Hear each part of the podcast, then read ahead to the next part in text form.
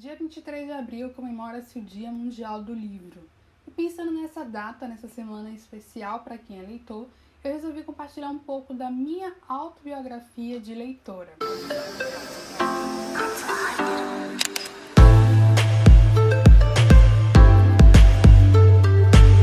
Autobiografia de leitora porque é impossível falar de mim sem falar dos livros que eu li ao longo da minha vida os livros que me marcaram de alguma maneira, porque ser leitora é uma parte importante da minha personalidade, faz parte de quem eu sou. Todos os livros que eu li de alguma maneira me marcaram, né? E eu acho que todo leitor, toda leitora se identifica com isso. E muitas vezes não, não me marca por conta da história, da narrativa em si, mas por conta do momento que eu estava passando, da situação, do contexto em que eu li aquele livro. E foi também pensando nisso que eu fiz essa seleção de livros. Óbvio que é uma seleção bem curta, né? Eu não sei dizer exatamente quantos livros eu já li na vida, mas sem dúvida tem algumas que me marcam e que me vêm à memória de tempos em tempos e que são livros que de alguma maneira eu sempre indico para outras pessoas. Então, eu vou começar do começo. É, sempre quando me perguntam sobre o livro que marcou a minha infância, ou quando eu, de alguma maneira, por pesquisar autobiografia, histórias de vida, eu precise escrever sobre as minhas memórias de infância, eu lembro das revistas em quadrinhos, principalmente das histórias da Turma da Mônica. Porque eu acho que quem é da minha época, né, 1980 e pouco, mais especificamente 1988, lembra muito das histórias em quadrinhos escritas pelo Mário de Souza, marcou uma época, marcou uma geração. E marcou a minha geração, sem dúvidas. Todas as histórias em quadrinhos, todos os personagens, é, até chegar aos almanacs, né, que eram assim o, o boom da coisa toda, me marcam de alguma maneira, porque foi ali que eu lembro de que eu gostava de ler. Eu gostava de outras histórias, que eu era apaixonada por narrativas. E me marca também porque me vem muito na memória uma espécie de clube de livro. Por quê? Naquela época a gente não tinha muita grana, então a gente não comprava sempre as revistinhas em quadrinhos. Então minha mãe sempre me pegava emprestado de amigas, né? Por ela ser professora também, é, conhecia outras professoras e acho que faz parte da vida de muitos professores o incentivo à leitura. Então minha mãe sempre trazia histórias em quadrinhos, emprestadas, né? Que eu lia e precisava devolver. E as que eu ficava, geralmente eu também emprestava às minhas amigas e meus amigos de infância. Então, eram revestinhas assim coletivas praticamente, sabe, que rodavam a comunidade, que rodavam o meu grupo de infância. Então, acho que por isso que marca, porque não era uma coisa só que eu lia porque gostava, mas era uma coisa que eu lia e compartilhava com as minhas amigas e com os meus amigos. Ainda falando sobre infância, eu acho que também muita gente vai se identificar é a coleção Os Caras do Pedro Bandeira. Ícone Pedro Bandeira. Marcou também a infância de uma geração. E, cara, eu li Os Caras por conta da escola, né? Era muito pedido como leitura na escola. E foi ali, eu acho que foi ali, foi ali, gente. Eu fui influenciada. eu comecei a gostar de histórias envolvendo mistérios, envolvendo investigação, suspense, aquela coisa meio que fora do normal, sabe? E eu acho também que foi ali que eu comecei a gostar de histórias de adolescentes, porque eu gosto até hoje. Sou apaixonada por séries de drama teen. E eu acho que foi ali que começou. Ah, começou, tenho certeza que começou com os caras, né? Então marcou uma época. E eu sempre lembro, quando falo em infância, a memória de leitura me vem.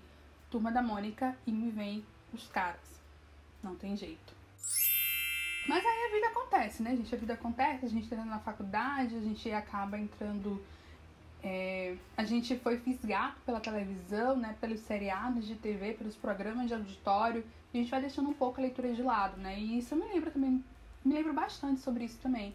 Que teve um tempo que eu não lia, porque eu tava com outros interesses na época. Mas, mas, lá por volta de 2010, é, na época da faculdade, estava iniciando, iniciando eu estava finalizando a faculdade, eu tive um reencontro bacana com a leitura. E foi um reencontro muito louco, porque foi assim, eu li o Hobbit. E eu li o Hobbit, e eu vou falar isso aqui, gente, sem nenhum peso na consciência, sem nenhuma vergonha nem nada. Eu li o Hobbit em PDF. No tablet. e era o tablet, os primeiros tablets da geração da Apple, né, o iPad. E o bichinho era pesado, né? Então não tinha muito aquela preocupação também naquele tempo de luz, do quanto a luz da tela influenciava no seu, é, nos seus olhos e tudo mais, né? Influenciava não, prejudicava. Então, eu me peguei lendo o Hobbit em PDF, segurando um iPad, que era pesadinho naquela época. E simplesmente eu devorei o livro. Eu devorei o livro porque a história era fantástica. E eu me vi fisgada por aquilo. Eu lembro, assim, a imagem vem nítida na minha cabeça. Eu deitada no sofá, num antigo apartamento em Salvador, segurando o tablet e lendo o Hobbit, assim, loucamente, sabe? Super empolgada com a leitura. E foi ali que eu me reencontrei com a leitura, porque tinha passado um bom tempo afastada da leitura e por conta da faculdade também tinha lido outras coisas, tinha me interessado, né? Eu fiz jornalismo, então me interessei por outras coisas durante a faculdade, mas ficção e voltar a ler com mais regularidade foi ali, por conta do Hobbit em PDF, segurando um iPad pesado. E engraçado, porque naquele tempo, inclusive, a leitura digital era algo que estava chegando ainda também.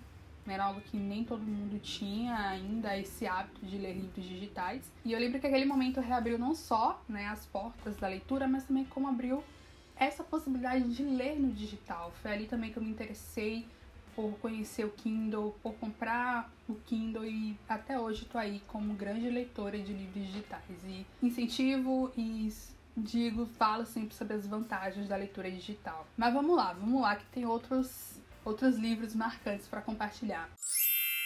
Um livro marcante que eu gosto muito é Grande Magia, Vida Criativa Sem Medo, da Elizabeth Gilbert.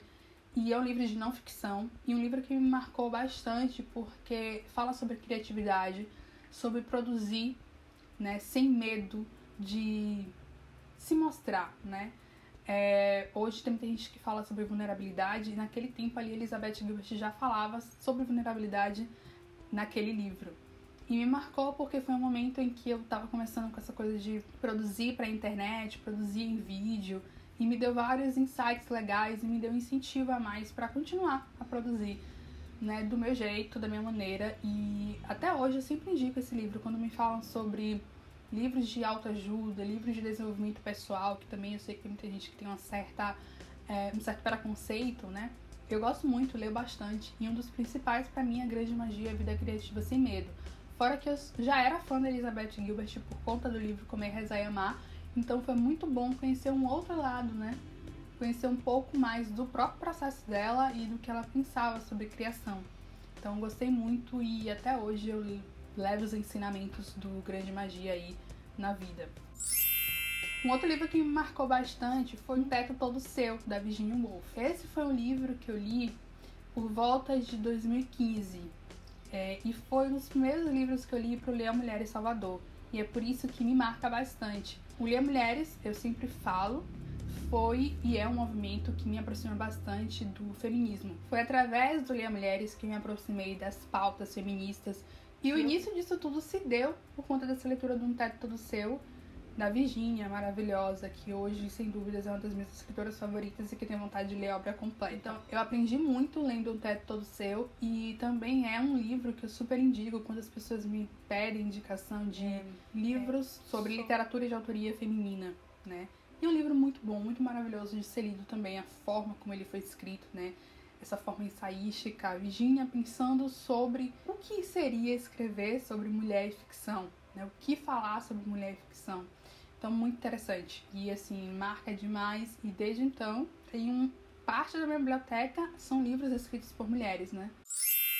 Em 2016 eu li um livro que me marcou bastante e que, nossa, eu gostaria de ter escrito. Eu digo isso até hoje, né? Sempre tem aquela coisa, né? Qual livro você gostaria de ter escrito? Sem dúvida, é O Canto da Sereia do Nelson Mota.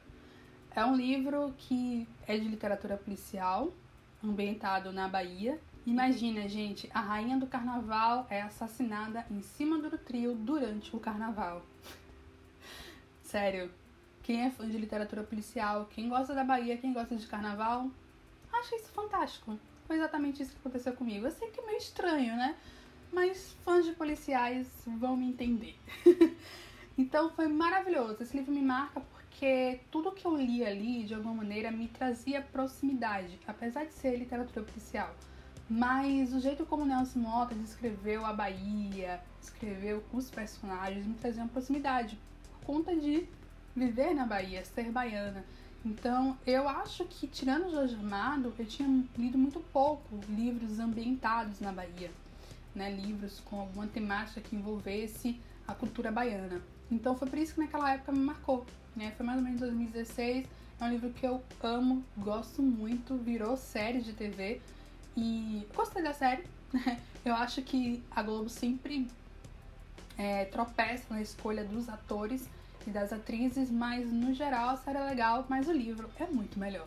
Fora que a edição também é lindíssima e livro marcante que eu indico para todo mundo, sem dúvida. Um dos livros que me marcaram nos últimos tempos, esse já é bem recente, eu li em 2020, foi Tortarado, de Itamar Vieira. É um livro que tem marcado né, muita gente, tá aí na lista dos mais vendidos, recebeu inúmeros prêmios. Sinceramente, eu sou fã de Tortarado, um trabalho excelente que Itamar Vieira fez.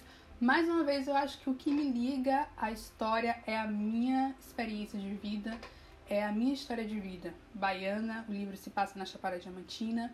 É, me lembra também questões de ancestralidade, as histórias que eu ouvi da minha avó, né, sobre a minha bisa, sobre a minha tataravó, sobre meu avô, meu bisavô. Então tem essa conexão sim de vida. Eu acho que os livros, né, a gente se conecta com os livros por conta de momentos, situações e também por conta da nossa própria história de vida. E Torturado traz isso, né? Fala sobre também sobre silenciamentos, paternidade, é um livro riquíssimo, mas para além do texto em é. si, Torturado marca também um momento foi o início da pandemia, né? Eu li torturado no início da pandemia. Nossa, tava aquele momento bem tenso, a gente sem saber muito bem como lidar com aquilo tudo, muita informação, muita coisa acontecendo, presos em casa. E torturado me fisgou. Foi uma leitura que, assim, eu dormia e acordava pensando no livro, cochilava, no sentido de. É, tava lendo o livro e aí dormia, e aí sonhava com as personagens, sonhava com as situações. Gente, que loucura! Não sei se isso já aconteceu com alguém. De você tá lendo o livro, pegar no cochilo né? E tentar vencer o sono ali, continuar lendo, mas aí cochilar, sonhar com o livro, com as personagens. Foi por isso que Torturado também me marcou. Todos esses livros eu vou deixar na caixa de informações para quem quiser né, ler, quem quiser adquiri-los. Eu indico sem dúvida. São livros marcantes da minha história como leitora, da minha autobiografia como leitora. E agora quero que você me diga aí nos comentários se já leu algum desses livros, se de alguma maneira eles também marcam você. E me conte também, né, quais são os seus livros marcantes aí. Pelo menos dois. Dois livrinhos, tá? Não deixe de me acompanhar aqui e também no Instagram, no blog, para conferir os próximos conteúdos sobre livros, leitura e literatura. Se gostou desse conteúdo, espalhe por aí. Não deixe de curtir, deixe de comentar, de compartilhar com um amigo, com amiga. Obrigada por acompanhar. Até a próxima. Beijão. Tchau.